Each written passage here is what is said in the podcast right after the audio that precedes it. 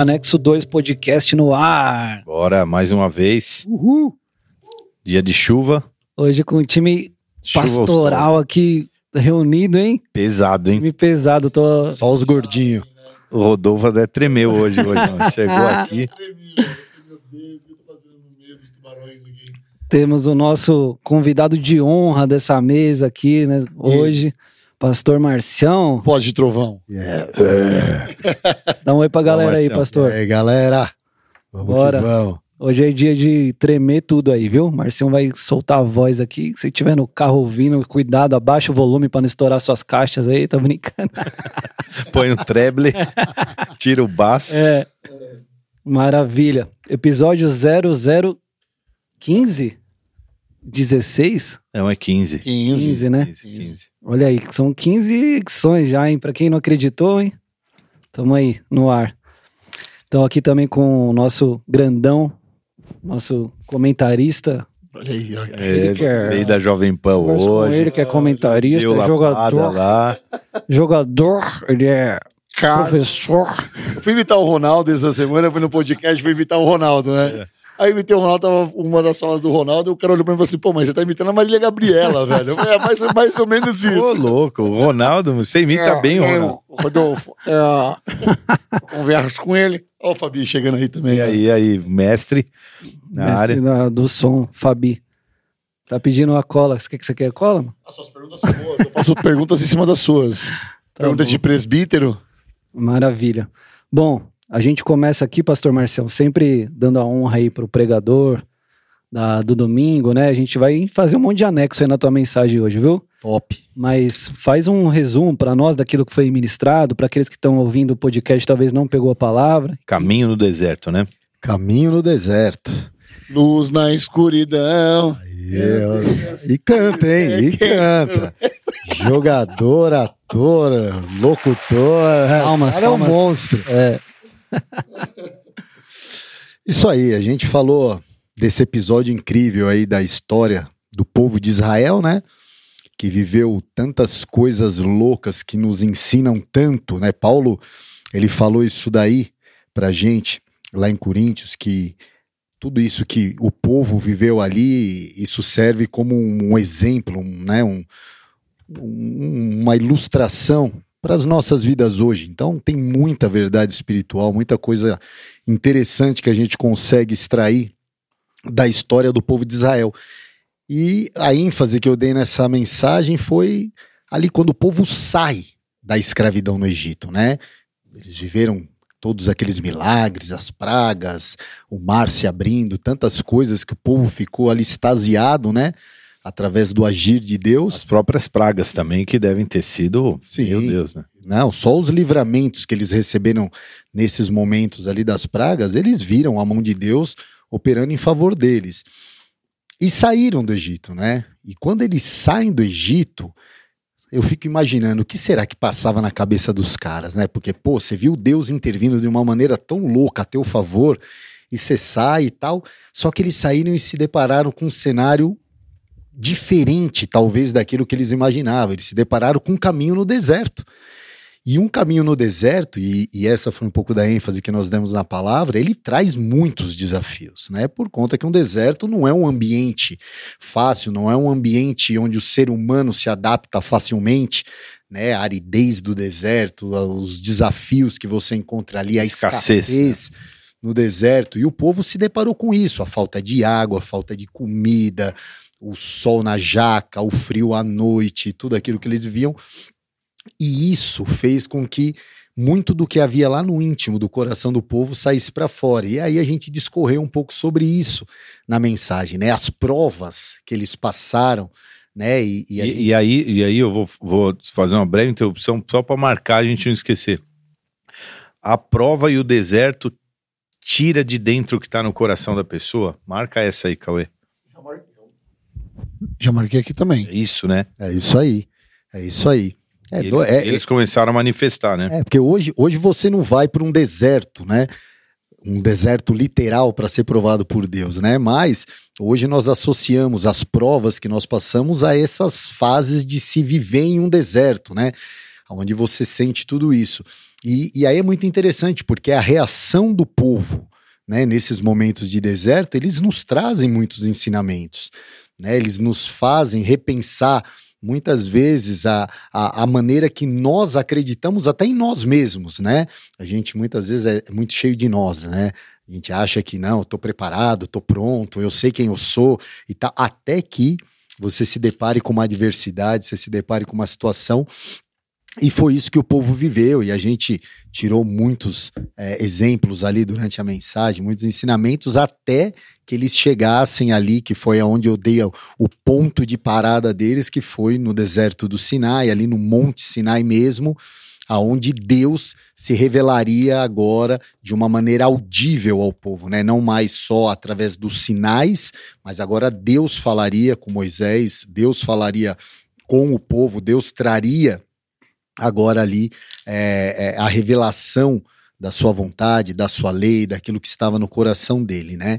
Mas a ênfase foi nesses três meses, né? Foi um período curto da saída do povo do, do cativeiro do Egito até o Sinai, foi um período só de três meses, onde eles passaram ali pelo menos três provações cabulosas que foi né, em mar, a falta de água, depois eles tiveram a escassez de alimento, onde Deus manda o maná, manda as, as codornizes, né, o, o franguinho que cai A própria ali. perseguição do exército, né, em primeiro sim, lugar. Sim, é, lá na saída, prova, na saída. Na saída do, do Egito, na travessia do mar, e depois a ausência de água de novo, onde eu dei até uma ênfase, que eu falei, na primeira falta de água, eles só murmuraram.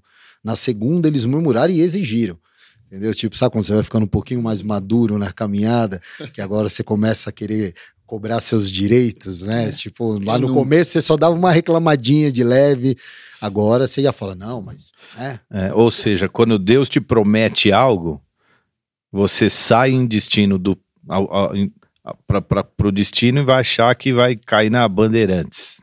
E é um caminho de deserto, né? É um caminho que normalmente é duro, que é um, que é um caminho que não é plano, não é não é liso, é um caminho de, de tratos e, e todo mundo que vai perseguir o destino que Deus dá vai incorrer no caminho do deserto. Sim.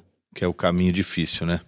De aprendizado também, né? Vai te levar para um lugar, mas antes você tem que aprender um pouquinho, né? Assim, é, o, o, até a ênfase que nós demos ali na mensagem, mais concluindo ela, foi exatamente essa, que as provas de Deus, elas têm um propósito, né? Deus não te prova só para ver se, se você vai rir ou se você vai chorar. Deus te prova porque ele quer te aprovar. E a aprovação de Deus vem mediante as suas respostas diante das provas. Então, muitas vezes a gente passa por prova que a gente não é aprovado por Deus. A, a, maneira que você responde aquilo não condiz com aquilo que era a expectativa do Senhor. O que, que Deus faz? Ele ministra o teu coração, mas ele vai te propor, proporcionar uma nova prova ali mais à frente para que aí sim você possa ter o aprendizado daquela experiência do passado e sair aprovado agora ali na frente. E às vezes não, às vezes você passa numa prova e você já consegue né, corresponder ali e, e ser aprovado por Deus, e aí Meu, Deus te leva para o nível 2. Posso colocar um insight interessante aqui? Você falou um negócio assim, pô, você sai achando que você é, até você encarar a dificuldade e você vê que, né? Que não é. Que não é. Ou seja, nem eles sabiam que eles iam ser tão murmurador, né? E, e, e, quem sabe a prova não é para mostrar para Deus o que a gente é, mas é para mostrar para nós mesmos. Quem somos? Porque, cara, uma hora você, você mesmo se depara e fala: nem eu sabia que eu era tão exigente, tão murmurador, tão fraco, tão frágil. É e aí verdade. você aprende sobre você mesmo, cara, nas provas. É, é, é Mateus fala isso de Jesus, né? fala que ele não precisava que ninguém falasse para ele, né, para Jesus, a respeito do homem, porque ele sabia o que havia no homem.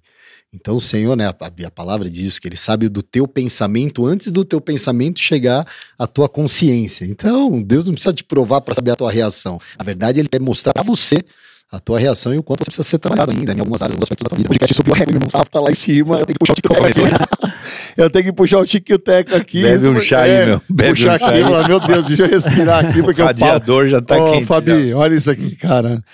Você também é do alto escalão da igreja. O que, que eu tô fazendo aqui? Fala pra mim. Tô olhando aqui, isso. tô aprendendo essa aula. Deus, obrigado. Nossa, é um prestígio do apresentador da Jovem Pan. Ah, pô, é isso. Antes disso, eu sou um servo dessa casa, né? Antes de apresentar. Antes de ser um apresentador lá, eu sou um filho dessa casa. É aqui, isso aí, amém. irmão. Top, top. A gente vai andar de lado de vez em quando, né? O Marcião, talvez não. É, a gente vai fazer uns A gente anéis. adora, porque que eu só, acho só tem Siri na, na eu acho importante falar, porque você começou o culto falando que essa semana começa o nosso congressinho, né? Então, o que pode se esperar é- é- são essas palavras, já que a gente vai falar de tabernáculo, já faz até o convite para quem está nos escutando agora, para essa semana aqui, que vai ser pegado. Você já deu mais ou menos ali um pano de fundo do que, do que vai ser essa semana, foi isso? É, o pastor Marcinho acho que fala até melhor aí. Faz esse convite pra galera. Eu faço, cara. Eu, lá. a gente tá ansioso também porque eu vou, eu vou ser sincero. Eu, é, mesmo lendo a Bíblia, porque a gente tem que se aprofundar um pouco, eu tô me, me surpreendendo com algumas coisas que eu tenho me deparado, como se Deus estivesse ensinando coisas que são novas. Eu, e vou dizer, cara, o tabernáculo, ele não ensina só. é, ele, ensina não só o coração de Deus, mas como estar na presença de Deus. E, e mais, ele ensina sobre Jesus, ele, ele revela Jesus, ele explica Jesus, cara. E ele, e ele é o caminho para você é, é, experimentar essa presença íntima com o Senhor. E eu sinto que, ainda que muito crente conheça e fale do poder da morte de Jesus, a gente não tem noção da profundidade do mistério que é o sacerdócio, o sumo sacerdócio de Jesus nos céus hoje.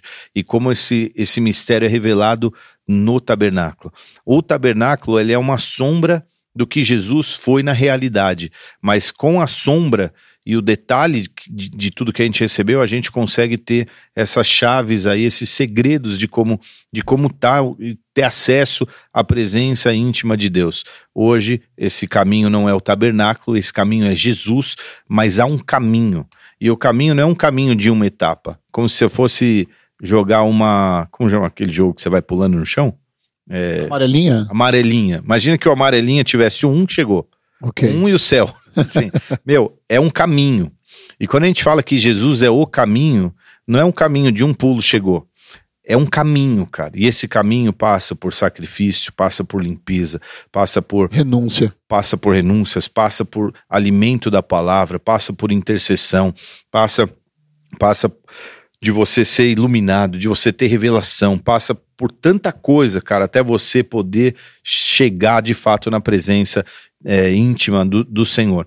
Então, a gente vai aprender junto essas coisas aí no tabernáculo. Eu sinto que tem crente, tem pastor, pregador, crente velho, que eu tenho certeza, cara, que nu- nunca se apegou a algum, alguns dos mistérios que o, que o tabernáculo vai trazer pra gente. Então, tá mais do que convidado, seja online ou seja presencial, quarta, domingo, a gente vai estar por aqui. Top. Você não pode ficar de fora depois desse convite, né? Já tá, tá todo mundo meio ansioso, né? A gente tá na expectativa grande. Então, se conecta aí. Se você é um ouvinte do podcast, não é aqui de Guarulhos, não é dessa comunidade, você tem esse privilégio de acompanhar online. E se você é dessa casa, você não pode ficar de fora, né? Não tem desculpa para você, não. É o ajuntamento do povo. É, exatamente. Essa é a semana que a gente tem que ficar de pé, irmão. Você tem que ficar Ima- de pé. Imagina, imagina que você, se, é- se você é dessa igreja, imagina que você é de uma tribo. É, Você está acampado do lado do tabernáculo. uau. E, e a nuvem desceu agora no tabernáculo. Malandro, onde você vai estar? Dando É. um rolê no deserto, cuidando como. da. Entendeu? Agora é hora de você estar prostrado na frente do tabernáculo para ver a glória de Deus se revelar e tua vida ser impactada. É isso Top, aí. top. Ah, eu posso dar um testemunho que acabou de acontecer aqui, cara. Exatamente às 18h15, eu louco meu. É, há três anos atrás, eu e a Tancinha, nós fomos ver uma casa do lado do, do lado do Nipo, do Hospital Nipo Brasileiro. E aí a mulher não queria alugar aquela casa, porque aquela casa tinha sido alugada por um inquilino, o inquilino quebrou toda a casa, não sei o que, a casa maravilhosa.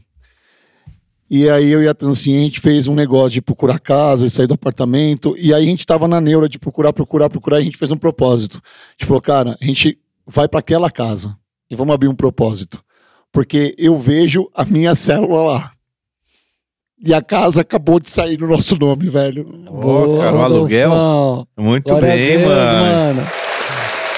Essa, essa daí, na verdade, te pôr de pé. ó. Nesse exato momento, senhoras e senhores, um cara de dois metros enorme tá chorando aqui na nossa frente. É uma São pena. muitas emoções. Celebrando É uma a, a, pena não ter a- câmera agora, É uma né? pena, é uma pena. Registrar esse momento. Deus é bom demais, cara. Glória a Deus, mano. cara. Eu falei, eu- a gente fez esse propósito, eu falei, a gente vê nossa célula ali, cara. Esperamos três anos por essa casa e agora deu certo. Glória a Deus. Glória a Deus, cara. Glória a Deus. É isso aí. Esse é o cumprimento de quem também atravessou o deserto, né? E aí tá agora É. se deparando. Essa, essa gratidão e esse espírito de gratidão, né? E, e com lágrimas nos olhos é um negócio que não pode faltar nas nossas vidas. E- e- esse é um detalhe interessante, porque eu não dei essa ênfase na palavra, porque não dá para você falar de cada detalhe, né, do que o- da- por onde o povo passou. Mas quando eles passam ali por Mara e as águas eram amargas e eles têm que enfrentar aquele deserto com sede, o que eles não sabiam é que logo mais à frente eles se deparariam com umas palmeiras e com água e com um lugar para eles descansar. Doze fontes. Você entendeu? Então, o choro vem numa noite, mas a alegria vem pela manhã. Só crê e vai. Muito E a gente começou, eu e a Tancinha, quatro anos atrás, logo depois que eu me converti, a gente ficou um ano e meio dormindo no colchão no chão, cara. A palavra deserto nunca fez tanto sentido pra gente como tá, como tá fazendo nos últimos dias. E aí a gente olhar pra trás e falar, cara, eu não tinha um real, tava aí começando, a gente ficou criando a nossa filha dormindo num colchão, eu, ela e a Valentina no chão, e hoje a gente tá indo pra nossa casa. Glória a Glória a Deus, Deus. mano. É isso aí. Sabe o que eu acho louco, cara? Que quando uma pessoa sai para o caminho do deserto, que é o caminho do treinamento, que é o caminho do, do preparo, porque o deserto é tudo isso, é, às vezes elas perdem a noção do bom que os espera lá na frente, né? E isso faz eles desistirem da caminhada e até querer voltar para o Egito, né?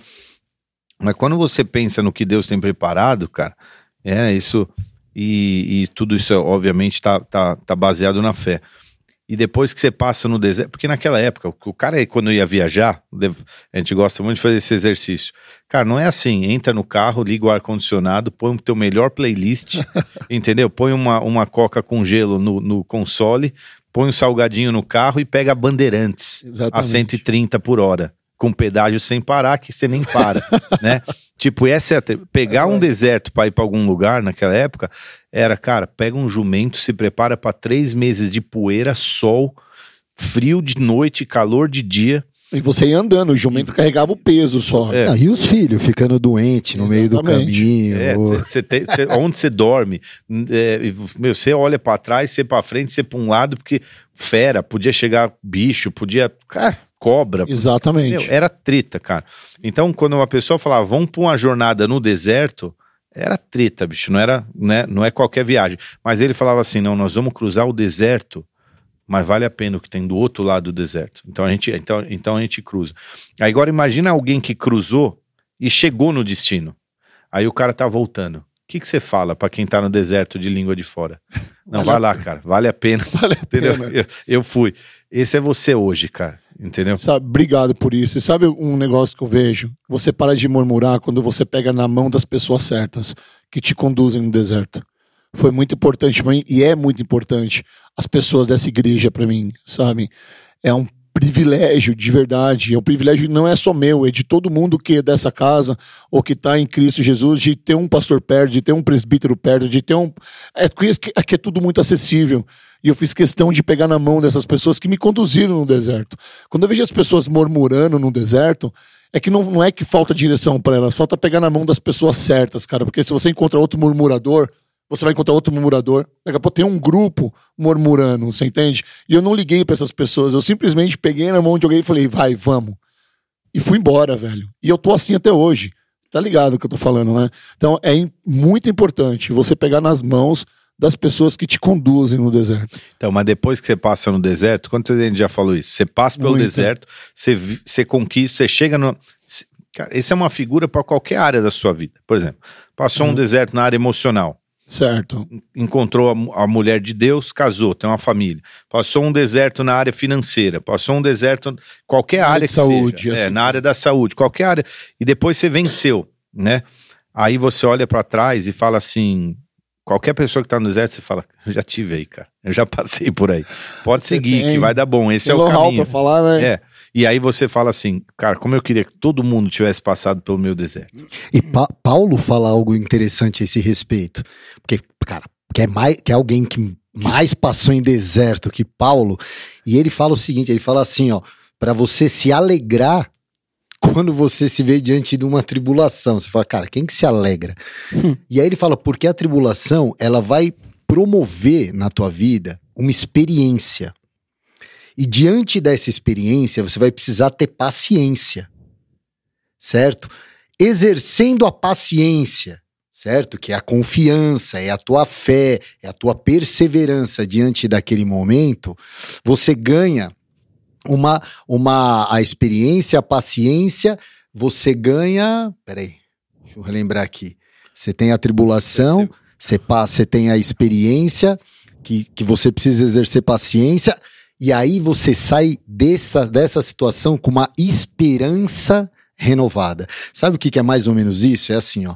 Você lembra? Renovada. É, quando você passa uma prova na tua vida, essa prova ela não serve só para ser um testemunho na vida de outras pessoas, mas ela é um testemunho na tua própria vida. Porque lá na frente, quando você se deparar com uma outra situação, você olha para trás e fala assim: eu já vivi uma experiência onde eu precisei exercer paciência, mas hoje aquilo resultou em esperança na minha vida. E eu sei que o mesmo Deus que me sustentou lá atrás é o mesmo que me sustenta hoje, é o mesmo que vai me levar adiante, enfim. E você segue. Então, a, a, a- essa prova, tudo isso que você vive hoje, isso é algo que ele, é, é uma. É uma, é uma experiência para a tua própria vida, um testemunho para a tua própria vida que edifica a tua fé para outras provas e outras experiências com Deus. Exatamente. Amém por E de isso. várias outras pessoas, né? Sim. Várias outras pessoas. per- permanecer, né, cara? Eu acho que o segredo de tudo isso, mesmo você estando no deserto, o segredo é a intimidade com Deus, cara. Porque você cria uma intimidade com Ele. Sabe? Você aprende a conversar com Ele, você aprende a ouvir o silêncio dele às vezes, sabe? Uau. Você fala, nossa, que incrível, cara, eu tô passando por isso, mas eu tenho certeza. Como é que você explica? Como é que você não explica? Como é que eu explico para as pessoas que na pandemia eu vi o meu podcast, eu vi o Sem Filtro na minha frente? Como é que eu explico que eu tive essa experiência? Como é que eu explico? Não, não se explica, entende? É incrível, cara. A intimidade com Deus é sensacional. Eu lembrei, eu lembrei do, do que o pastor Marcião falou, no silêncio do deserto. Isso é incrível também, porque no silêncio do deserto é que onde Isso você eu pode falei, ouvir é. a Deus. É isso que você tá falando, né? É. Isso é muito louco, porque eu você- posso falar uma coisa? O, o Cauê mandou uma foto de um casal que era muito semelhante a ele e a Aline quando ele chegou na igreja. É, Ele é magro agora, ele era. tipo, era, mudou nada. Não, ele era magro, Não, mais é, magro. não é né? possível. Ele era. é- Eu vou te mostrar umas fotos dele depois. Era mais magro. E a, e a Aline era, né, bonitona e tal. E tinha um casal bem assim, ó, um magrelinho com uma moça bonita. Ele falou, pô, lembrei muito de mim da Aline quando a gente chegou. E tava sentado no mesmo, no mesmo lugar que a gente sentava na Suplicy, o mesmo lugar, cara. É. Incrível. E aí, cara, eu falei assim, cara, nós precisamos contar mais nossas histórias, cara. É. Nós precisamos contar nossas histórias, porque os nossos desertos, e todo mundo acha que agora é tipo pleno, plenitude. Não vou dizer que não é, mas, mas assim, cada um já venceu alguns bons desertos para poder viver alguns, algumas das coisas boas que se vive com o Senhor. E a gente precisa contar essas nossas Eu histórias. sou muito a favor disso. Tanto é que eu, eu só. Eu, eu, eu não conhecia o Cauê quando eu cheguei aqui na igreja. Um culto dele, eu vim num culto, que eu não podia vir de noite, eu vim no culto de tarde, ele pregou nesse dia. E ele falou sobre o câncer que ele teve de testículo. Cara, aquilo ali me deu um choque. Por quê? Porque, cara, ele teve uma experiência de vida, teve uma experiência com o Senhor que eu não, eu não. Ninguém quer estar na pele de alguém com câncer pra passar por isso. A gente quer estar aqui bonitinho, saudável e que Jesus desça na glória e fale: Ah, meu amigão, e aí? Tá chorando? Ah, levanta a cabeça. Não, cara, o que esse cara passou, velho? Como assim? O perigo de ficar estéreo e tudo mais. Eu comecei a observar e a respeitá-lo pela experiência dele, se ele nunca ter falado comigo. Eu acho que realmente a gente precisa contar as nossas histórias. É, A gente precisa muito os contar nossos nossas histórias. desertos, vamos dizer assim, né? Os nossos desertos, certeza. exatamente. Uhum. Muito top. Eu tenho uma pergunta. A gente tem muitos pontos aqui da palavra que foram incríveis, a gente vai, acho que, pontuar aí e falar. Mas pergunta para os pastores aí. Porque a gente ouve muito falar sobre o período da graça e o período da lei, né? Então, basicamente, o Antigo Testamento, o período da lei e a graça que vem aí no Novo Testamento. Mas se a gente pega a experiência do deserto, não do deserto, mas a da libertação do povo de Israel, a gente não pode considerar isso como graça de Deus? Eu, eu, eu acredito que sim, e eu acho que não só essa a libertação do povo, mas a graça de Deus está presente em toda a Bíblia, em toda a história, desde a criação de Deus com o homem, né, até o fim da história. Eu acho que nós somos dependentes da graça. Às vezes é, é importante falar isso porque às vezes as pessoas não entendem o que é graça, tá? Você não entende, mergulhando na palavra, você vem aí porque tem uma aula específica sobre, sobre graça. Mas a graça e misericórdia são duas coisas diferentes. A misericórdia de Deus é quando você deveria ser punido por algo e Deus não te pune por aquilo. Então você é alvo da misericórdia de Deus. A graça é quando você não era digno ou merecedor de algo e Deus te dá aquilo. Isso é graça, é um presente de Deus para você. E, e, cara, olha para as nossas vidas, quantos presentes de Deus, quantas coisas que a gente recebe diariamente, né? Coisas que nós temos consciência e coisas que nós nem temos consciência. Então você olha para a história daquele povo, você vê, poxa, foi um povo que entrou no, no Egito, né? Na, lá na, no, nos dias de José, uma família praticamente, 70, 70 e poucas pessoas pessoas conheciam a Deus, pessoas que tinham lá os seus erros, né? Que você vê os irmãos de José que venderam o próprio irmão, tal, né? E simularam a morte dele. Então você percebe pessoas que já tinham uma deformidade de caráter e que cresceram e que, e que se multiplicaram durante anos, durante gerações, em uma cultura sem Deus. Então não é difícil você conseguir parar e pensar que eram pessoas que viviam sob a influência de uma cultura sem Deus, da cultura egípcia na época, que era uma cultura politeísta, uma cultura que acreditava em muitos deuses que tinham lá suas práticas pagãs. Então você percebe que 400 e poucos anos que se passaram, eles já deveriam estar muito envoltos com aquela cultura, né? E de repente eles clamam a Deus. Eles lembram do Deus dos seus pais e clamam a Deus. E o que, que Deus faz imediatamente quando o povo clama? Deus responde, cara. Eu acho isso incrível. Porque, cara. É, como se ele estivesse esperando aquilo, é, não, né? E, e você lembra, você fala, cara, quantas besteiras a gente já fez na nossa vida. Quanta, eu me lembro, quando eu me converti, cara, cada, cada, cada horror que eu havia feito na minha vida, quantas pessoas eu fiz sofrer, quantas pessoas eu levei para o mal, não, eu não fazia mal só para mim, eu fazia para os outros. Quantas pessoas Famílias, eu fiz, né, é, eu fiz da, não família, amigos, tantas pessoas que eu fiz sofrer. E quando eu estava no desespero, eu clamei a Deus, cara. Bastou um clamor sincero do meu coração e Deus me respondeu. Isso é graça, cara. É. Isso é perdão de Deus. A gente não é digno, não é merecedor, mas o Senhor nos ama de uma maneira cara, que ele não resiste ao nosso clamor. E, cara, a gente clama a Deus todos os dias, porque quem somos nós, né, na fila do pão sem Deus? Isso é muito louco, né? Porque é exatamente isso. O povo, o que, que o povo precisou fazer para sair do, do Egito? Clamar.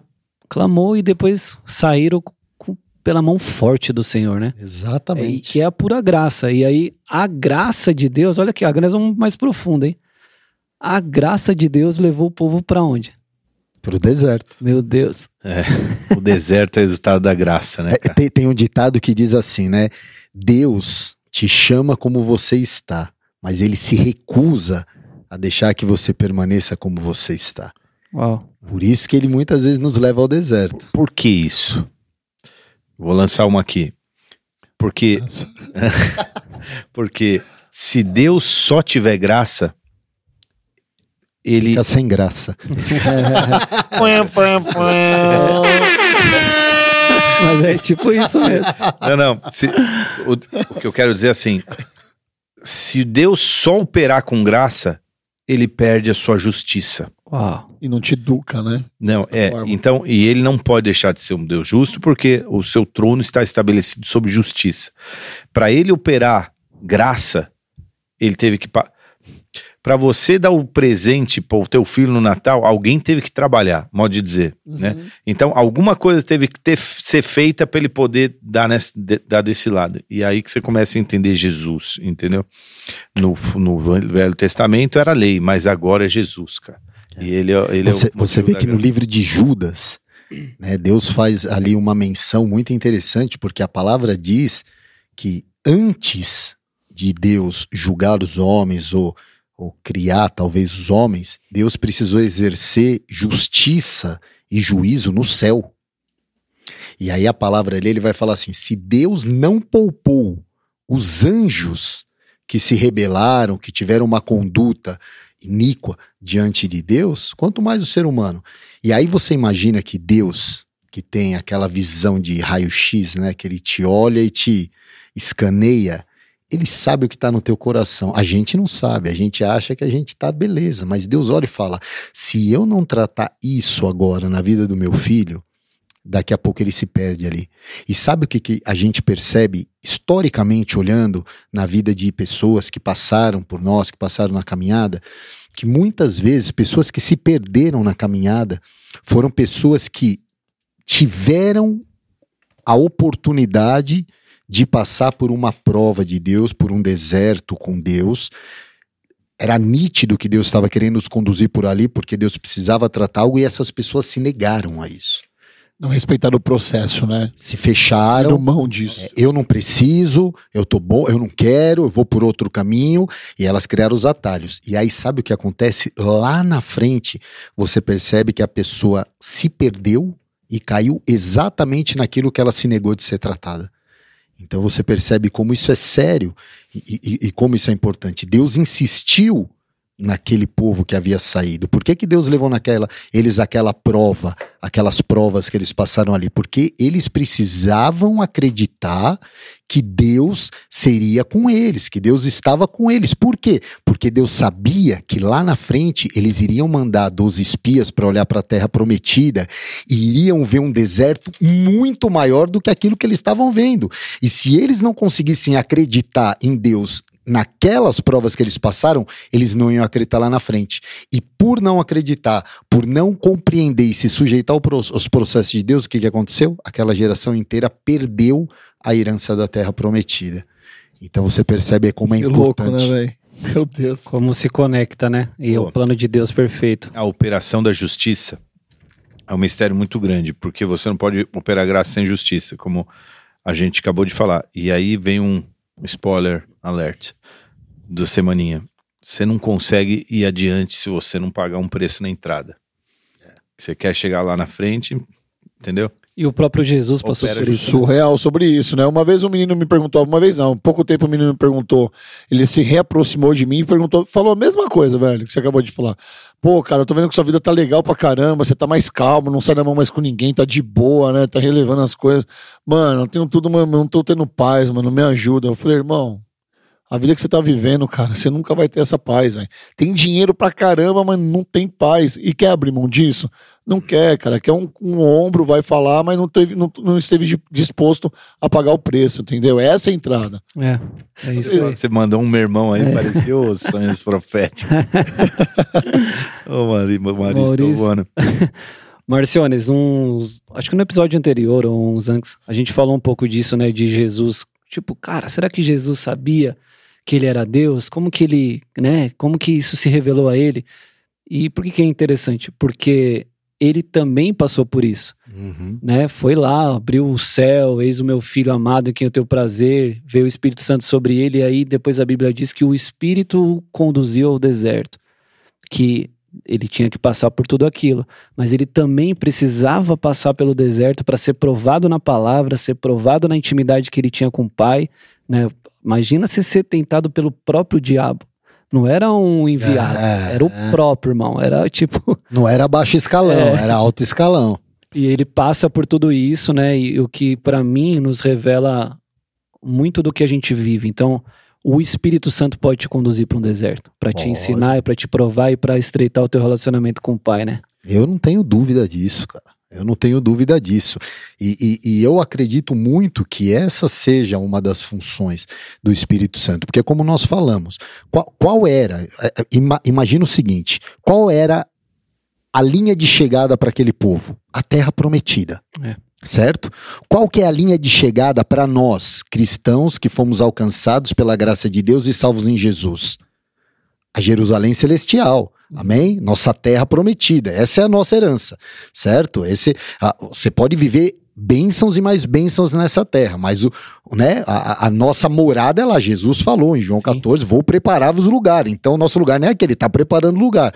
Agora é interessante porque quando o Senhor manda o Espírito Santo, quando Jesus fala, eu vou subir ao céu para que o Espírito Santo seja liberado sobre todos, né? Ele fala que uma das características do Espírito Santo é que ele é o penhor da promessa. O Espírito Santo, o que, que é o penhor? Ele é a garantia da promessa. Então, o que, que o Espírito Santo vai fazer nas nossas vidas aqui na Terra? Ele vai garantir que você chegue e alcance a promessa. Como que ele vai garantir? Se ele precisar te levar para um deserto, para uma prova, ele vai te levar para você ser amadurecido e para você ser forjado para poder suportar o calor, as lutas e as dificuldades que você vai enfrentar. A semana passada a gente estava falando sobre deserto. E a minha visão até então era: ah, você, você vai para o deserto porque é fruto daquilo que você fez como resultado errado e você vai para o deserto. E agora está fazendo todo sentido o que vocês estão falando para mim, porque, cara, ele é tão Deus então, o Senhor das nossas vidas, que Ele te leva para o deserto. É isso aí. Agora, olha que, olha que louco esse verso. Naquele episódio, a gente falou: será que Jesus sabia se ele era, se ele não era? Uhum. Será que, né? Esse verso aqui é muito interessante, porque ele fala assim, cara. Aonde? Ele está em Isaías, capítulo 7. Ele fala assim: por isso, o Senhor mesmo lhe dará um sinal. A virgem ficará grávida, Isaías, 700 anos antes, falando, a virgem ficará grávida e dará à luz a um filho e o chamará Emanuel. Ele comerá coalhada e mel. Ai, amigo do Braz. ele comerá coalhada e mel, na verdade, é, algumas pessoas chamam manteiga e mel, algumas é. ele comerá manteiga e mel, até ter a idade em que saiba rejeitar o erro e escolher o que é certo. Pensa Uau. se ele não foi sujeito a todos nós, cara, é. como todos nós, né? até que ele sa saiba desprezar o mal e escolher o bem. Uau. Na verdade, antes que este menino saiba desprezar o mal e escolher o bem, será desamparada a terra antes cujo dois será. E aí vai, é meio profético, mas são inúmeros ensinamentos no deserto e na Jesus isso é muito louco cara Jesus é, a, a, é, as pessoas elas têm uma uma ideia equivocada de que deserto é sinônimo de punição ou erro. Então, assim, se eu tô passando um deserto é porque eu errei. Ou se eu é estou isso. passando no deserto é porque eu sou eu tô sendo punido. E não. Rodolfo achou isso e quase me bateu no. Eu achei isso. A minha discussão era essa, a minha cabeça. O podcast então, foi isso. É. Foi isso. Então, mas é, essa é isso está relacionado a uma interpretação equivocada sobre Deus. Em um, um, um dos, um, uma das abordagens que eu dei na mensagem foi a respeito da questão de como nós não compreendemos a figura paterna de Deus, por conta de como nós temos é, deturpado a figura paterna humana. Como o ser humano tem se corrompido cada vez mais, uhum. se perde a essência do que é. Então a gente acha que o Deus Pai é o Deus bonzinho, o Deus que te ama, o Deus que vai te mimar, Pega no colo. que vai fazer tchucu-tchucu, coceguinha em você, e que vai te tratar que nem um bebê até você ter 30 anos. E não é. Você é pai, como que você trata o teu filho? Quando ele é piquititico, ele é bebê, você vai tratar ele com os, mismos, com os mimos, com os cuidados, porque ele depende de você. Mas à medida que ele vai crescendo, você vai tendo que dar aquele empurrãozinho falando: vamos lá, filho. Você entendeu? Meu filho acorda às 6 horas da manhã para ir para a escola. Eu não faria isso quando ele era um bebê. Mas agora ele já precisa começar a entender que ele tem responsabilidades, ainda que a responsabilidade dele seja honrar com o compromisso do colégio dele. Claro. Mais adiante, ele vai começar a entender que ele vai ter outros compromissos e que vão fazer com que ele se torne uma pessoa responsável e capaz de viver aquilo que Deus tem como propósito para ele. Então, a, a palavra fala que Deus nos recebe como filhos, certo? E por nos receber como filhos, Deus nos disciplina. Entendeu? E aí, a disciplina não significa que Deus está te disciplinando porque você está somente fazendo errado ou porque você está fazendo mal, mas porque Ele sabe que tem algo em você que precisa ser trabalhado e melhorado. E o que faz sentido quando você pensa que você poderia estar morto, né? Você teve várias. A misericórdia de Deus era para Satanás ter ceifado a sua vida, meu irmão. Se você está num deserto, então, graças a Deus que Deus te colocou lá e era para você estar morto. Deus está te vendo, né? Deus está te vendo. Deus disciplina o filho que ama. É, é, naquela ocasião em que, de, que o Deus fala, eu amei é, o mundo Jacó, de tal forma. Não, não, amei Jacó, odiei Isaú. Como que ele manifestou Jeitei, né? o amor dele por Jacó? Disciplinando. Como que ele manifestou o, o Isaú? Tipo, faz o que você quer então, meu. Uhum. Porque o filho a quem ele ama, ele disciplina, né? Ele pega, pega firme. É, você tinha falado uma coisa sobre um pouquinho antes. É, eu ia pegar um gancho. Que, que, como que você falou antes? Tava falando do, do deserto, que disciplina. ah, de, que, o, de, de que o deserto não é uma punição, né? O é. deserto. Toda vez que Deus quer te dar um upgrade na vida, ele vai te passar por um deserto. Às vezes, nego não chora no culto que fala, não, vamos pensar que estou em pecado e tal. Você tá passando teu deserto, Deus está te levando para Posso contar maior. um testemunho? pecado a vida Ó, inteira. Eu vou contar um testemunho para vocês. Estou no pecado é, a vida inteira. Eu tava, eu tava conversando com um amigo ontem ele fala, e ele perguntando, falou: "Poxa, como que você conseguiu lidar com essa questão profissional e tal? Como que você conseguiu prosperar profissionalmente, financeiramente, mas conseguir equilibrar para que você continuasse, né, com os teus compromissos que a gente vê tanta gente se perdendo, tal?" E cara, na verdade, Deus me colocou numa prova. Você entendeu? Lá é, atrás. Deus, eu tinha. É, esse é um testemunho que eu vou dar pessoal, tá? Okay. É, e, e e eu tinha lá uma poupancinha minha ali, que era minha garantia. Eu era solteiro, minha mãe vivia comigo, era minha dependente. E eu precisava ter uma reservinha, porque eu não tinha nada. Eu morava numa casa emprestada, tinha um carro que era da empresa, o telefone da empresa e o salário que eu ganhava para colocar comida dentro de casa e comprar o remedinho da minha mãe, que era deficiente e precisava de ajuda. Não tinha nada. Era a situação. Em um culto, Deus falou comigo, eu ouvi nitidamente, o Espírito Santo falou comigo, filho, eu quero te ensinar a viver dependendo de mim. E aquilo para mim foi um choque, porque o que veio a seguir foi o que me chocou, que Deus falou: "Entrega o que você tem, que é a tua garantia hoje, porque você vai aprender a viver na minha dependência". Pô, é difícil na situação que eu tava, você só que, cara, eu tava bombando no espírito, cara, eu sabia de onde Deus tinha me tirado, eu sabia que Deus era comigo. E eu peguei, na época, eu fiz um cheque, né? Que eu sabia quanto eu tinha no banco, fiz um cheque, entreguei. Fui no outro dia no banco, falei, quanto que sobrou aí na poupança aí? Tem, tirei lá o restinho e falei, cancela essa poupança. E cancelei, falei, amém. Então agora eu vou viver na dependência de Deus, ofertei aquilo que eu tinha. Cara, Deus começou a fazer coisas na minha vida que até hoje não fecha a conta. Você entendeu? Eu querer entender minha vida financeira, minha vida. Cara, não, não, não dá, né? Não fecha a conta, não adianta. A pessoa fala, então, eu falo, cara, outro, outro dia um irmão falou para mim, falou, onde você aplica o teu dinheiro? Eu falei, cara, eu aplico na Bolsa dos Céus. Ele deu risada, eu falei, tô falando sério, cara, porque Deus me chamou para viver algo. Talvez, se Deus não te chamou, você tem outros meios, ok, beleza. Mas Deus me chamou para viver algo separado. Então, as, muitas vezes você vai ser desafiado por Deus em uma prova, em uma situação que, na verdade, Deus quer romper algo na tua vida e quer te dar uma experiência que, que vai transformar a tua vida e transforma a tua história, né? Top, você é louco. Que... E vem sempre numas garantias que você tem, né? Você sempre é. vem um negócio e fala assim, cara, é, tem, que, tem que ser radical nisso. Eu entendo você. Aonde uma vez você, o pastor Marcião pregou, eu lembrei disso também, que me marcou. Você falou que o dinheiro ele traz segurança para as pessoas. Isso. E esse é o esse, isso é forte, cara, porque se, porque se a sua segurança está no dinheiro e a única coisa que Deus chama de Senhor, sem ser Ele mesmo, é o dinheiro na é. Bíblia. Não tem mais nenhuma outra coisa. É. E aí, se, se, se aí se o dinheiro fala mais no teu coração, quem é Senhor, né? Aí a gente entra num ponto muito específico, importante da palavra, Marcião beleza, o deserto ele nos prova, né, a escassez, é a solidão, é o tanto de ensino que a gente recebe ali. Só que quando chega a prosperidade, a libertação, né, a hora que vem o, o, o respiro, é. e agora? Então, e você vê que interessante isso daí, porque quais foram as provas que o povo passou ali na saída? Foi exatamente na sua necessidade básica se você olhar naquela cultura, e a gente precisa voltar um pouco na cultura e na época para a gente entender ali o contexto, você falou uma pessoa rica naquela época, era uma pessoa que tinha o quê? Era uma pessoa que tinha fartura do básico.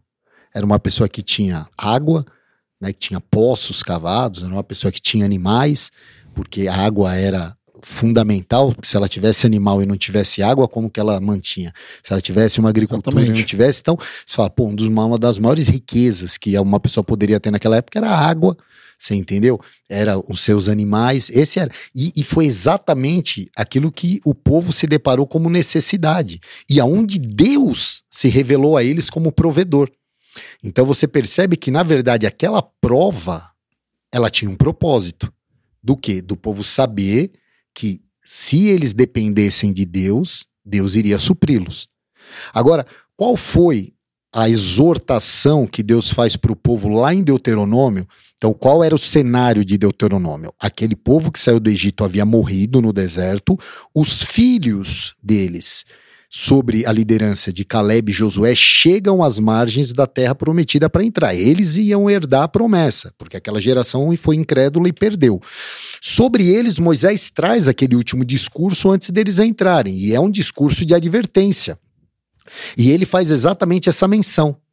Ele fala assim: olha, Deus os provou no deserto e deixou faltar e proveu sobrenaturalmente para vocês, para que vocês saibam que quem provê sobre a vida de vocês é Deus.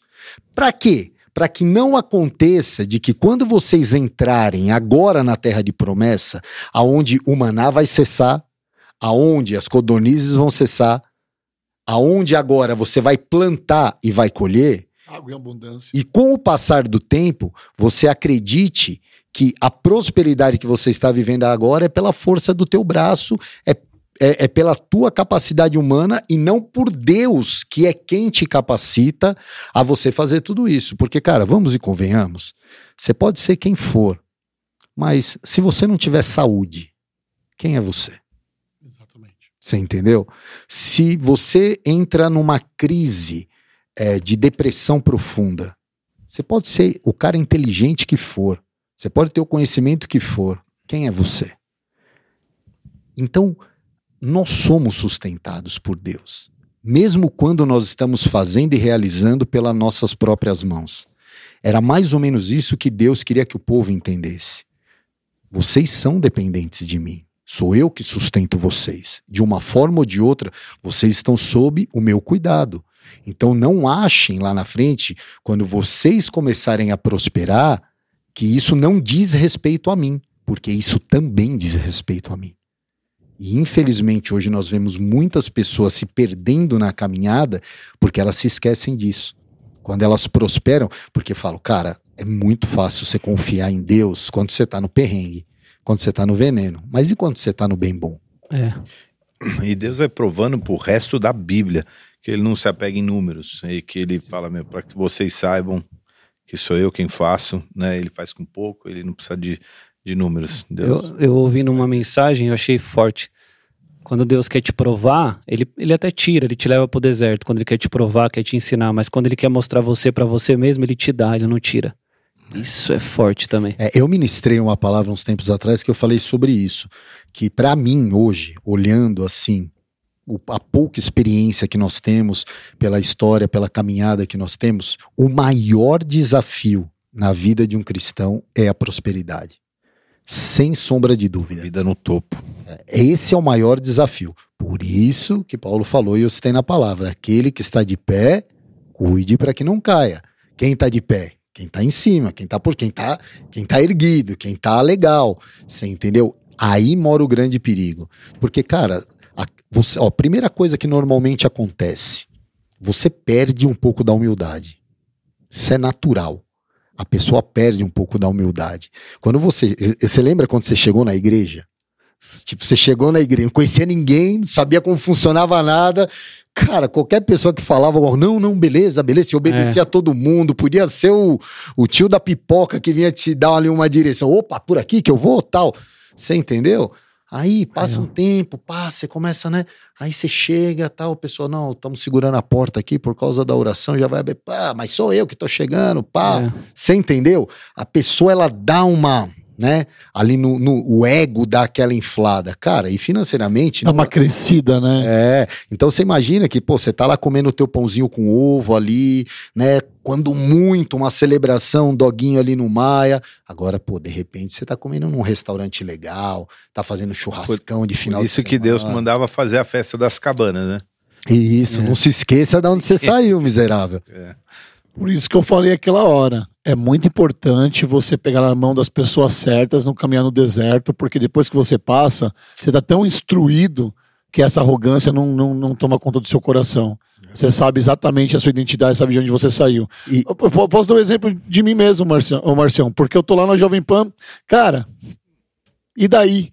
Sacou qual é a parada? Eu quero estar aqui, mano. Quero estar lá com a galera, com os meus. O resto é só uma consequência. Sacou qual, é- qual, qual que é o negócio? E eu já vi isso também. Pessoas que. Eu já fui um desses em outro ministério, de ir pra uma igreja e tá lá e daqui a pouco ficar tudo bom e não ir nunca mais. Sabe? Pra quem não sabe, eu me converti na paz e vida. Eu não vim pro Bola de Neve direto. Isso lá em 2013. Era legal, beleza, e depois não fui nunca mais pra igreja, velho. Olha lá que coisa. E tem um monte de gente que sai com esse chazinho de já tô bom daqui e fala: ah, já passei pelos perrengues, tô empregado, arrumei uma nega, tô casado. Ah, mano, a igreja agora, de vez em quando eu vou lá. E foi interessante porque eu vivi uma experiência na minha vida, nesse sentido, muito louca. E muito parecido com aquilo que, que, que Deus ministra, né? Porque quando o Senhor tira o povo do Egito, a palavra fala que ele poderia ter levado o povo pela, a- pela região ali dos filisteus, que era um caminho muito curto, muito rapidinho. Só que não. Deus levou o povo por um caminho mais longo pelo deserto. Por quê? Porque tinha algo que precisava ser trabalhado nesses corações. Quando eu me converti, eu comecei a, a, a- vou falar assim, usar esse termo, crescer ministerialmente e no conhecimento das coisas de Deus muito rápido. Por quê? Porque eu me converti, eu virei aquele crente, crente mesmo. Tipo, eu tava parado no- na, na sala de espera com a Bíblia na mão lendo. Então, eu andava com a Biblinha no bolso, eu comia a palavra, tava sedento. Não tinha aplicativo, né, Marcião? Não, era Bíblia biblinha, mesmo. biblinha de bolso. E aonde eu tava lendo a palavra tal e não sei o que, meu, na igreja, ah, precisa de alguém. Eu, não sabia nem o que era, falava eu. Então eu tava sempre envolvido, tava tal ali. Cara, isso fez com que rapidamente eu tava envolvido com o corpo e eu comecei a ganhar um pouco de conhecimento. Só que os irmãos que foram chegando junto ali, cara, nem todo mundo veio na mesma pra trás, passada. É, não veio na... O cara tava ali, mas não veio na mesma passada. O que que isso aconteceu? Você entendeu? Aquilo que Paulo fala, cuidado com os neófitos, com aqueles Novos que na são fé. novos na fé. Por quê? Porque eu comecei a, a crescer demais, mas eu ainda não tinha base. Eu ainda não tinha uma estrutura de caráter formada por Deus. Não demorou muito para quê? Para que eu tomasse um rodo, caísse, enfiasse a cara no chão, enfrentasse um desertinho brabo para aprender, você entendeu? Que seja no- na humildade, seja lá em cima, seja no muito, seja no pouco, é Deus no controle, vai na dele, se coloca no teu lugar, busca o centro da vontade de Deus, fica ali bonitinho que Deus vai te levar. É. É interessante você falar isso, porque eu tinha uma visão aqui do Bola de Neve, cara, que era muito engraçada, velho. Até, eu lembro de umas conversas que eu tive com você no começo, você devia me achar doidão, né, paizão? Você Ele, "Esse ele ainda cara é-" acha. Mudou muito. Mudou né? muito. né? Que- Não, porque eu perguntava pelo tempo de casa. Eu achava que fosse tipo uma, um- uma faixa preta, sabe? Tipo, o cara chegar a ser pastor, chega uma faixa preta. Quando eu quanto pego a tempo na laranja? igreja? Ah, tem oito anos. Cara, oito anos na igreja, pra mim era tipo, cara, o cara tá oito anos na igreja. Laranja, né? Já tá pregando, já não, Rodolfo. Faixa laranja. É, faixa laranja, não tá pregando ainda não. E aquele outro? Aquele outro tem 12 anos na igreja. Não, 12 anos, o cara já tá pregando. Marrom, marrom. Marrom. não tá pregando. Cara, eu achava, tipo, o, o tempo de casa, pra mim, significava... um- Tem- o, tempo, o tempo pode ser bom, mas o tempo pode ser péssimo, porque o tempo passa e você esquece o que Deus fez. Por, isso, que, Uhum. por isso que, à medida que eles andavam no deserto, Deus fala: faz memorial. Pra vocês nunca esquecerem que foi eu que fiz essa parada aí, entendeu? Forte. E esses memoriais te, te, te mostram. E memorial, cara, é você celebrar uma, com, uma, com, uma, com uma- um jantar e uma foto o dia que Deus te deu uma casa, entendeu? Saquei, Pra claro. você saber que foi ele, pra nunca esquecer. A foto do Kevin lá, eu, você, Kevin, lá em cima do palco. Todo ano, É, a- faz um ano a- eu tô lá com aquela foto. A história É de quatro juiz. anos. A história de juiz não é isso? O Memorial. povo esquece. É. O povo É. fica achando que tá, tá bom, cai. Aí, deserto, leva um, um Nós, chacoalho. Mas isso é nós uma- temos memoriais aqui na igreja. Mas eu tenho uma, eu né? tenho uma Tem estratégia. um, tem um chinelo enterrado É verdade. lá no, no- nas bases da igreja que é assim, ó, nunca se É esqueça, sério isso? você andava de chinelo. É. Tem um chinelo enterrado aqui. É, a diaconisa Kate Anne veio de chinelo no dia que a gente veio nesse lugar onde é a nossa igreja aqui na Timóteo Penteado 885, para quem só ouve é na Timóteo Penteado 885. Ele tem dois andares para baixo. Era um buraco aqui. A gente veio aqui, cara, com lama até o joelho e ela perdeu o chinelo. Nesse dia nós enterramos Bíblia, versículos, fizemos alguns atos proféticos com suco de uva, óleo. Olha que legal, não sabia disso não, cara. Eu tenho fotos Quem aqui sabia de que esse quando bagulho é de crente, eu velho? tenho foto de quando a negócio. igreja começou a ser construída e com a Sofia pequenininha. E aí e ela e o, altar ainda tava tipo alvenaria construindo, aí ela fazendo pose assim, eu falo, dá uma olhada, ó, nunca se esqueça, viu? Que esse é o lugar que você tem que estar, na humildade aqui, né? Nunca é se muito esqueça legal. da- das origens, nunca se esqueça da eu sempre tive uma coisa muito forte no meu coração, que tanto nos momentos de luta quanto nos, nos momentos de glória me ajudaram a permanecer. Porque a gente passa por situações difíceis na vida, mas eu nunca me esqueci de onde Deus me tirou. E eu tento manter isso vivo no meu coração. Não é viver do passado. O passado passou, eu sei que aquilo foi, mas eu faço questão de manter essa memória viva no meu coração de quem eu era, como eu estava, qual foram as circunstâncias onde Deus me resgatou e o que ele fez na minha vida. Porque ali foi quando eu tive uma experiência do que é viver 110% na dependência da graça e da misericórdia de Deus. E se eu não esqueço isso, eu consigo seguir à frente. Porque eu sei que se eu chegar naquela condição, Deus continua sendo Deus e Ele continua me sustentando. Então, eu acho que essa, essa é uma boa lição pra gente. Talvez se o povo lembrasse naquelas provas no deserto e olhasse para trás e lembrasse ali das pragas no Egito, lembrasse das experiências que eles viveram com Deus, lembrasse do mar se abrindo de tudo aquilo, talvez as coisas poderiam ser ter sido tratadas de uma maneira diferente ali. Marcião, quando você passou pelo seu deserto, isso que você está falando e você não faz questão de esquecer, você tinha paz. Mesmo passando num deserto, você tinha paz. Tem, porque paz, cara, não é uma coisa, a verdadeira paz, né? Não é uma coisa que está relacionado a uma condição que se vive, mas um estado de espírito. Por isso que Jesus, ele vem e fala assim: "Eu vos dou a minha paz, não como o mundo a dá". Se ele fala que no mundo você vai ter aflição, mas nele você vai ter paz. Então, cara, quantas vezes no começo da minha caminhada, cara, minha vida era difícil. eu olho pra minha vida hoje, eu glorifico a Deus todo dia, porque naquela época o chicote estralava, era estreito.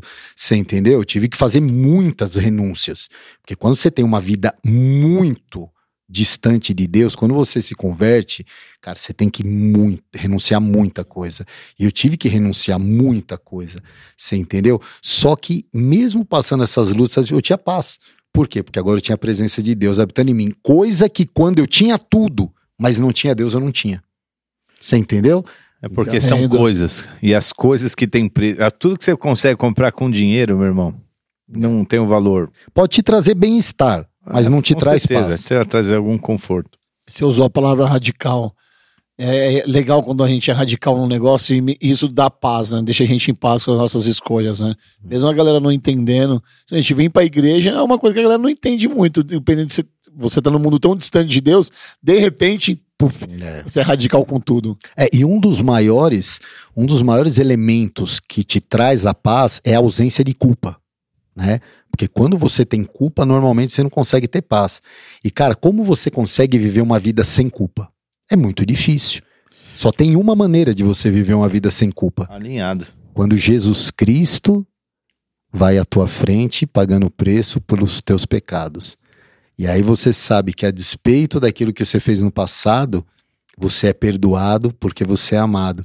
E é muito louco, porque Paulo fala, né, que ele levou sobre si, né, na cruz, todo escrito de dívida e acusação que havia contra as nossas vidas. Hum. Ele despojou os principais e potestades. Então você pensa que eu cheguei todo melecado, todo cheio de pecado, cheio de acusação, cheio e de repente você recebe a graça, a misericórdia, o perdão de Deus e você é tomado por aquela paz que você nem sabia que aquilo existia, né? Uau, louco.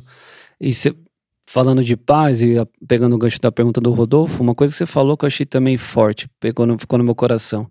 Quando você estiver no deserto, olha para cima, cara. Yeah. Porque se você olhar só pro terreno ali, você vai ver areia, pó, sei lá, rocha. Mas se você olhar para cima, você vai ver uma, uma, uma, nuvem, pelo menos te guiando, te protegendo do sol e algo que vai te dar esperança. É, né? Se olhar para o lado, você só vai ver coisa que não te traz esperança. É. Se olhar para cima, você vai olhar e vai ver aquele que te tirou da onde você saiu. É, é, é, o, é o tal do não se esquecer de onde você saiu, né? E de quem te tirou de lá. Né? Louco, né? muito louco. E demorou só três dias pro povo começar a rachar de murmurar, né? Isso é, também foi incrível. Três, cara. Três dias o povo já virou três já. Três dias. Não, e você imagina, cara, o mar fechou, a galera celebrando, festa, tamborim, não sei o que e tal. Como que a, a pessoa vai do alto pros 8 ao 80 e depois do 80 pro 8 tão rápido, né, cara?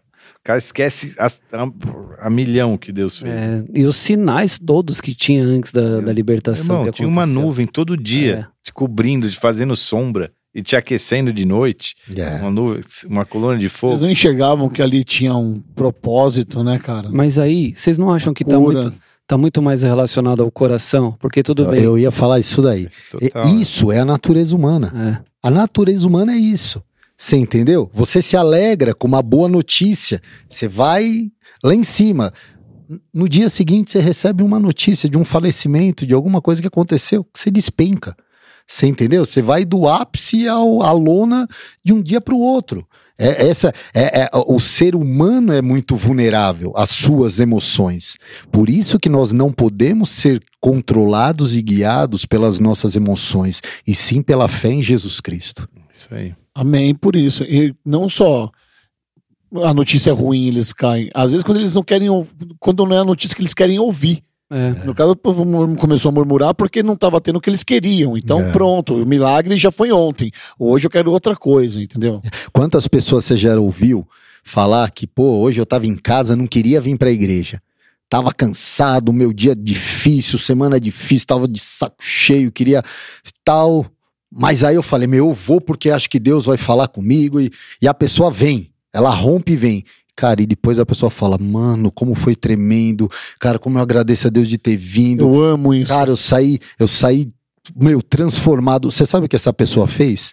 Ela se negou a ser conduzida pelas suas emoções e se permitiu ser conduzida pela fé. Hum. Você entendeu? Ela falou: ainda que eu não queira, por causa das minhas emoções, eu vou porque eu creio. É. E aí Deus vem e honra a fé daquela pessoa e ela vive uma experiência que transforma o ânimo, transforma o dia, a semana e às vezes até a história da vida daquela pessoa. Sensacional. É isso aí. Nós vamos ligar para alguém aí? Vamos fazer uma ligação? Bora. Vamos ligar para quem? Liga já. Alô? Não diga Aê, alô. garoto! Você perdeu um milhão de dólares. Você perdeu um Fiat 147 zero quilômetros, meu irmão. Faz. Não diga alô, diga Nexo 2. É. Você não imaginou que a gente ia ligar para atender a Nexo 2? eu, eu, eu tava no elevador quando eu atendi. Peraí, peraí, filho. Comprei pão. Tô comprando pão para as crianças aqui. Ah, Cheguei. Nem trouxe para nós? Pô, tô levando daqui a pouquinho a mortadela aí. Tá bom. Ai, Leitinho gelado. Escuta, nós estamos falando sobre. Você estava na igreja domingo? Tava, tava trabalhando. Ah, é, mas você pegou. Tava de escala, né? Tava de escala, né?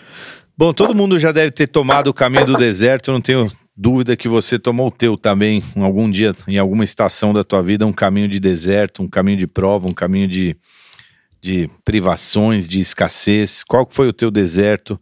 Como é que você entrou nele? Como é que você saiu dele? Como é que foi?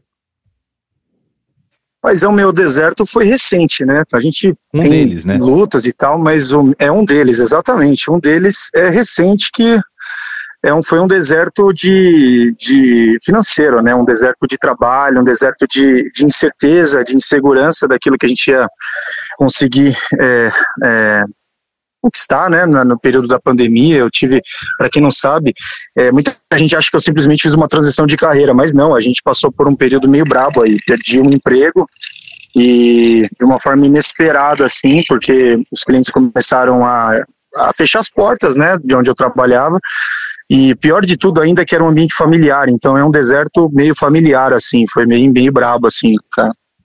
E aí, é, bom, a gente não sabia muito o que fazer, e a gente orou, colocou nas mãos do Senhor e não tinha muito tempo, porque no mês seguinte eu já não teria como ter ganho, fonte de ganho.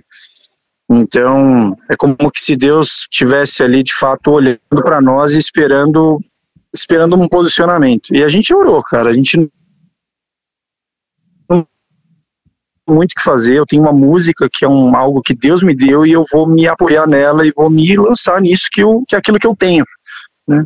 E Deus pôs a mão, paizão. Vocês são testemunha ocular aí principalmente a galera do anexo aí, pessoas de perto, amigos que acompanharam essa transição. E olha, acho que foi um processo mais dolorido. O Matias, nosso filhinho mais novo, estava com dois meses, a gente não tinha muito onde se apegar e o Senhor nos deu ali a, a mão dele ali como, como solo pra gente pisar de fato, assim, foi incrível, cara. É, demais. E, e, eu, e para quem não sabe, não que você não gostasse, mas você carrega música dentro de você. E você trabalhava num lugar que não é que era limitador, mas que, que, que não era aquilo que talvez você sempre sonhou em termos de, né? E hoje Deus transitou para um lugar que tem mais a ver com o que você vive, com o que você, com o que você curte, com o que você produz de dentro de você, né? Então, esse é um típico exemplo que a gente estava falando aqui, é, de deserto que não, não tem nada a ver com punição, tem a ver com uma transição de Deus, né? Com um passo de fé é, para uma transição, para Deus te levar para um novo lugar e que não tem nada a ver com, com algo punitivo, é só um upgrade de Deus te provando para ver se. Meu, e, hoje, e olha só que, que louco, só para fechar, é muito louco porque assim, falar hoje é muito fácil, mas toda vez que, pelo menos que eu particularmente e tanto como família, passamos por alguns desertos, cara, a gente fala, cara, a casa caiu, acabou, não sei onde nós vamos parar, e sempre pensando o pior. E quando a gente passa e olha para trás, a gente fala, cara, hoje eu tô num lugar melhor. Então, essa sensação de que Deus está cuidando, é, é, como se o deserto, é como a gente conversou, acho que se não me engano, no, no anexo anterior, é, a gente pensa que é o fim das coisas, e na verdade é o meio, e Deus está nos promovendo para um lugar melhor, né? É. Muitas vezes o começo, né, Ale? Pois é, começo, exatamente, porque olha só, era uma coisa que eu sonhava muito, a viver de música, é o sonho de, de, de uma galera aí, né? porque, pô, de todo mundo, então, e, e, e, e hoje poder trazer o pão para casa vivendo disso, não que seja sombra e água fresca, porque não é, tem os seus dias maus também, tem as suas, as suas contramão, até a sua contramão de horário com a galera, mas tá fazendo aquilo que você gosta com prazer, isso te dá uma, uma, uma sensação de satisfação assim que, é, olha, é, é, o, é o décimo terceiro do, do ganho que você recebe, cara. É isso aí. Top. top. Demais, isso aí. Valeu, Ali. Pena que você não pôde estar aqui com, com vocês, hoje, eu queria estar tá aí. É. Tamo junto aí. Depois você ouve, tá demais, demais. Legal. Um abraço, vocês, beijo, viu? Valeu, negão. Valeu, valeu gente. Um valeu, tchau, tchau. Valeu. Top. É, cada um com seu deserto, né, cara? Cada deserto é de um jeito, cada deserto é um, é um caminho diferente. E você viu ele falando, é, que legal, ele ficou desempregado, cara, na pandemia, e mesmo assim ele conseguiu entender que aquilo era Deus levando ele pro deserto, e ele se reinventou. Deus mostrou outros caminhos para ele. Olha que sensacional que é, também é movido pela fé, né? É incrível. É isso aí. Então tá, eu tinha separado mais uma ligação aqui, ó, mais um call, mas aparentemente, vamos ver se a gente liga aqui, ó. Faz essa daí, Cauê. Deixa eu ver. Vamos lá. Segredo, hein? Tá parecendo aquele cara a cara. É homem. Tem cabelo? Vai, Cauê. Ele tá agora, ele tá. Paizão. Alô, e aí? Não diga alô, diga Nexo 2 Podcast. Aê, garoto. Você perdeu. Falou paizão. Tinha que ter falado. Foi Anexo bem, 2, boa noite. Foi bem, foi bem, foi bem. Perdeu um 2, Shark de Paula. Perdeu um Fiat 147 ano 72, 0 km. Conversível. Linda, putz. E aí, tá trampando? Pode falar? Posso falar, tô em casa já. Ah, então tá Aí bom. sim, hein? E aí, Tuba, tudo bem, mano? Aí sim, pô, 7h20 da noite, o cara entra às 7, 7 horas um em casa. hein? É verdade, né? 7h20 já, nossa, no- nossa, 7h20, estourei já que eu tô em casa. e aí, mano, tamo aqui, ó, E na aí, mesa. Tamo na mesa aqui com os pastores aqui, ó. A, gente, E eu, tá os pastores e eu. você é. o pastor da Jovem Pan, mano. É, o Profético. Não, mas o Kevin já falou, o Rodolfo é o meu pastor, né? É, é verdade, é verdade. como é que é? Da mensagem que ele pregou, né? Ele sempre tira barato com isso. Pediu pra, pra geral repetir. Perde a oportunidade. Aí se ofendeu aqui, ó. Ficou brabo. Tô brincando. Ô Tuba, nós estamos falando sobre a ministração de domingo, caminho no deserto, e todo mundo já teve o seu deserto, todo mundo já tomou a rota e o caminho do deserto em algum momento da vida, em alguma estação, se é que não está nele agora, no exato momento. Qual foi o teu? O teu deserto e como que você passou por ele? Conta aí. Ah, eu. Engraçado. Tem alguns desertos. Acho que um dos, um dos que eu já passei, graças a Deus, e eu tenho certeza que não volto pra lá, é da área, Ficou um mistério. Área emocional. Área? Da área emocional. É. Conta aí pra gente. É porque a área emocional, eu, a gente, né, eu cheguei no- na igreja novo, né, como a, a grande maioria, acho que, grande não, mas uma, uma parcela, vai. Cheguei com meus 18, 19 anos na igreja e até então não tinha muito, não estava muito preocupado com isso, mas com o passar dos anos, vendo alguns amigos, né, eu, a- a- até o Marcião citou isso, né, é, vendo alguns amigos passando por essa fase já, já, já, já noivando, casando, e eu ficando ali naquela situação. Na verdade, a verdade é que passados alguns anos, todos já estavam casados, alguns já tendo filho e eu ainda solteiro. Foi quando eu me vi num Você e relacionamento. o Marcelo também. É nós, É. mano. Exatamente. Exatamente. Eram duas vassouras na zeladoria, uma pra mim e uma pra você. Ai, ai. Enfim, né, Marcelo? A gente sabe o que a gente passou, né? Eu acho que você já contou um pouco disso também, mas a verdade é que eu, em algum momento do relacionamento, que durou quatro, quase cinco anos, né, ao todo, é, eu já tinha a sensação de que não ia dar certo. Mas, por um outro lado, algo, algo dentro de mim, é o, é o orgulho, né, de, de, de abrir mão e, e, e, assumir que não, não, não deu certo, normal, acontece. Me fez continuar dando murro, né, a famosa frase, murro em ponto de faca, né. O que me levou a mais, mais dificuldade, né, mais, mais trauma, eu acho, né. Não, não fiquei traumatizado, mas machucado, vai. Na época, bem. E, enfim, até que um belo dia, graças a Deus, aí, intervenção divina, chamado de pastores também, né, aqui na Terra. mas acabou o relacionamento e queria muito voltar, mas ao passo também que eu Como- como sabia que que, racionalmente. Como que acabou? Saiu o box dentro do carro? Ah, meu, foi uma situação bem constrangedora. É engraçado que era. Vou contar um uma congresso parte de dele. Então, casais. Tô- o Cabarão tava com a ex-namorada. Ex-namorada dele, quase saindo na mão dentro do carro. Na, era marginal? Não era, né? Era no caminho, sei lá. Marginal, marginal, É. marginal. E quem passa do lado? Nossa, Meu Deus. vendo, mano, vendo. Aqui eu tenho até o. Só dentro do carro aqui, ó. O E aí, tubarão que tomando várias. A Francis, mano, é, desce do carro. Como é que foi, Tubarão? Ah, a gente tá. Eu não já sabia. tava no final, né? Não, Quê? essa eu não sabia, não. Conta aí, que eles não sabem também. Não, assim, a gente já, a gente já vem de, de, uma, de uma dificuldade, né? Nessa. Eu, né? não vou- po- posso falar por mim, né? Não sei se ela sentia uma dificuldade, mas eu sim, tava, já tava com bastante ciúmes e tal. Isso foi cada vez se agravando mais. Aí nesse congresso aí. Eu, eu me senti enciumado com um rapaz lá, e aí comecei a falar, e aí ela começou a retrucar. E era um congresso de casais, primeiro dia, sexta-feira. Só que aí eu senti, é, meio que ela pirraçava, né? Aí começou a apertar, só que nesse dia eu falei, ah, não, não vou mais deixar quieto não, ficar quieto não. Aí comecei a falar, falar, Nisso ela entrou no carro pra gente voltar. Eu lembro que uma, o, a, que era para ir jantar dois, sentar frente a frente, conversar.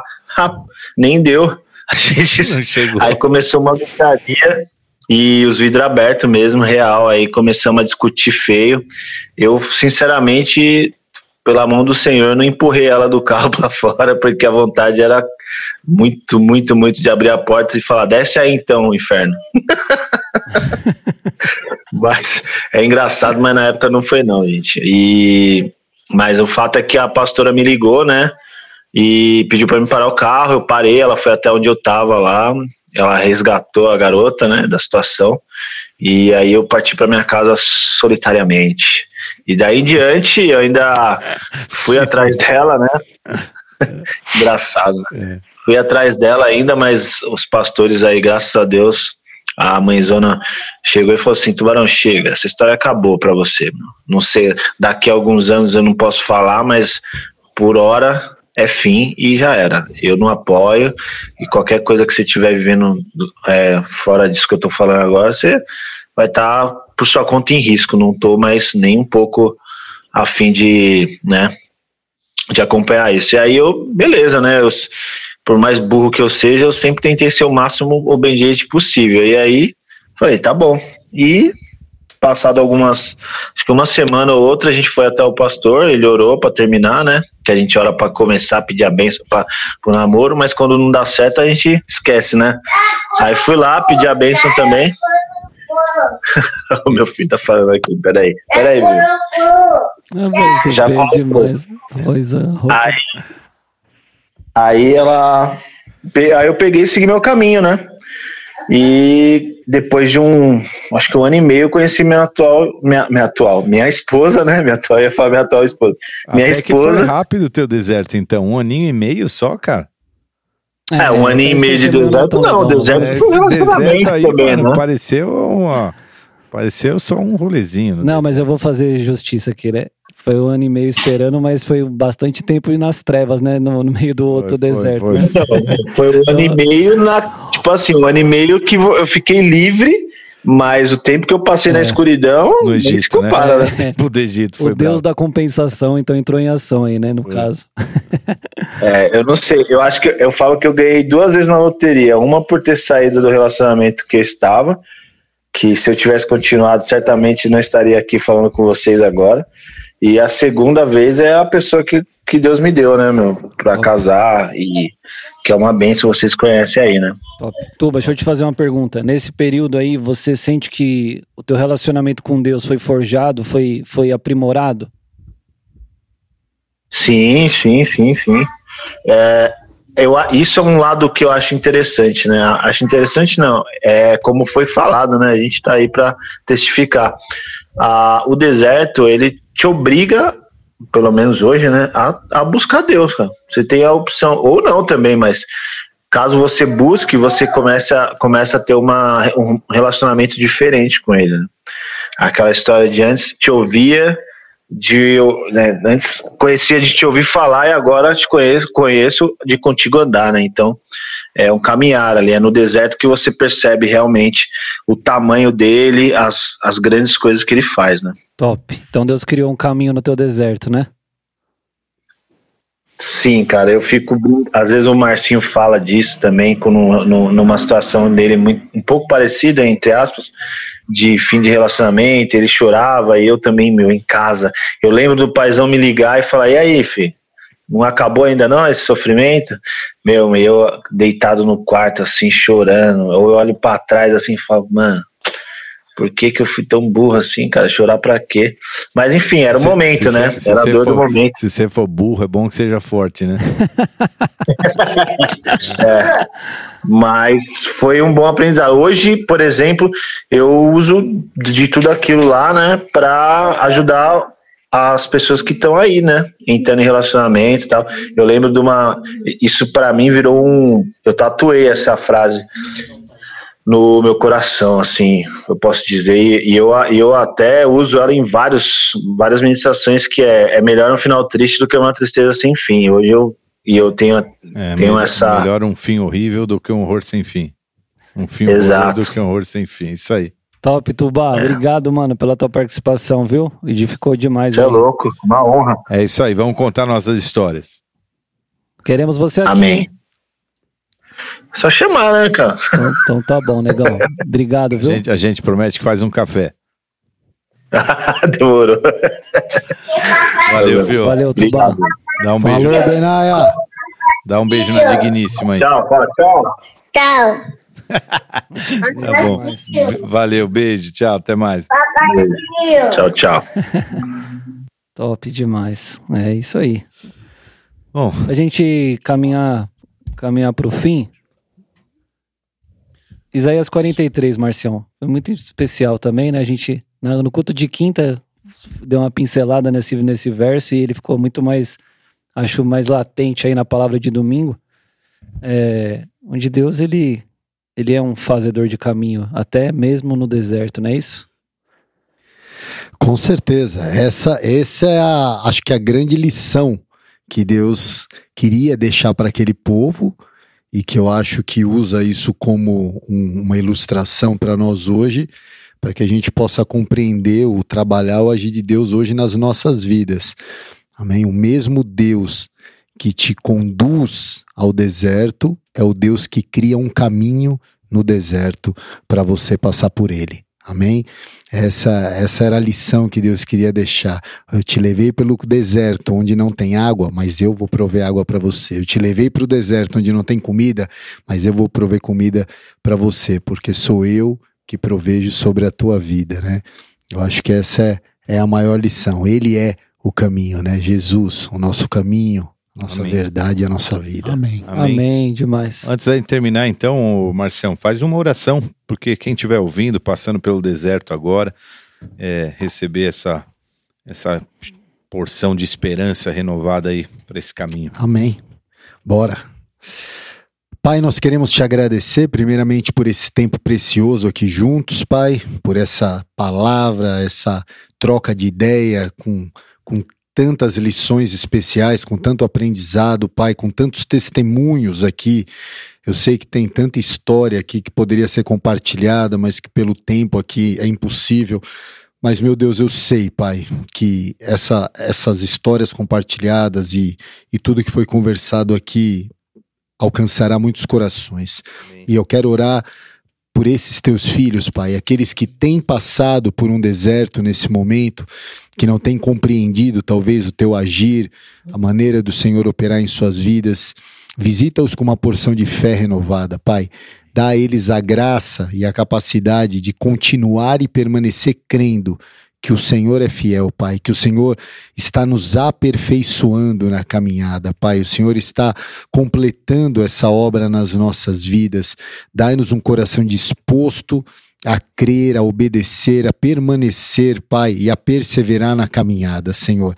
Nós sabemos que, que nós temos um, um destino e esse destino é preparado pelo Senhor e absolutamente nada pode nos impedir de chegar a esse destino, Pai, a não ser a incredulidade, Pai. Por isso, coloca a fé no coração dos teus filhos, para que saibam, creiam e perseverem na certeza de que o Senhor é conosco, de que o Senhor é com eles, Pai, e de que aquele que conduz pelo deserto é o mesmo que prepara um caminho para nós passarmos em segurança, em nome de Jesus, Pai. Amém. Amém.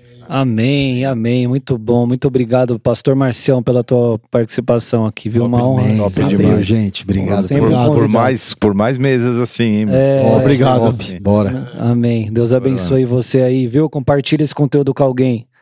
Deus E abençoe. não deixem de vir nessa semana inteira, de É terça a domingo. Terça, Quarta, quarta. quarta domingo. Desculpa, quarta a domingo. Quarta e quinta às 20 E horas. se você estiver ouvindo depois do dia 29 de janeiro, vai lá online, Márcio Ávila, canal, que você vai receber aí, vai estar tudo lá e você vai se é, esbaldar. Amém. Gente, ó, fazer uma, não é um apelo não, tá? Mas eu tô fazendo isso no meu Instagram. Se vocês usam o Instagram, marque lá, vai lá no YouTube, vai lá compartilhar, marque lá a URL, coloca lá, você viu no culto do Bola de Neve?